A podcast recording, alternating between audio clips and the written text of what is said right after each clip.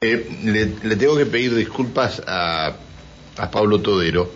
Eh, lo habíamos convocado para más temprano, pero nos quedan cuatro minutos. Pablo Todero, ¿cómo está? Buen día.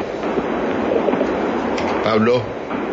Hola, ¿qué tal, Pancho? ¿Cómo estás? Bien. Saludos, saludos a toda la audiencia también. Pablo Todero es el titular de la Regional Sur del ANSES.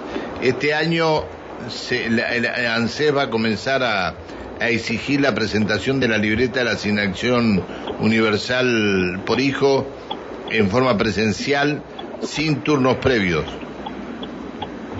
Sí, en los años anteriores se había hecho la declaración jurada, empieza también de la situación que teníamos de, salud, de no, de no que la gente no fuera a los hospitales, muchos niños, niñas y adolescentes no iban a las escuelas, era difícil que la firmaran. Bueno, este año ya más normalizado todo esto, eh, tienen que hacer la presentación de la libreta, eh, ir con los, los hijos, hacer los controles médicos y, y traer firmada de las escuelas, en el caso de los mayores de cuatro años, eh, para poder cobrar el retroactivo del año anterior. Bien. Este, ¿Y aquellos que no lo hagan? No cobran el retroactivo del 20%, o sea, de la asignación universal todos los meses se retiene el 20%, eh, que termina siendo a final de año aproximadamente unos, en este momento, casi 12 mil, 13 mil pesos por hijo o hija.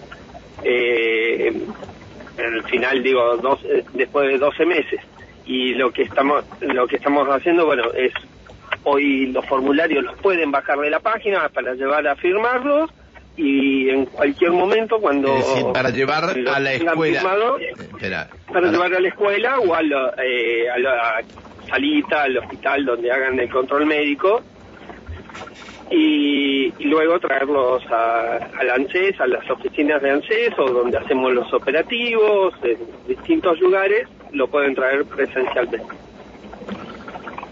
Bueno, eh, está bien. Este, yo no sabía que tenía que presentarlo este, en estos momentos los certificados escolares. Espero, espero que los directores no se asusten cuando entren a llegar todos a, pedirle la, la, certificación, ¿no?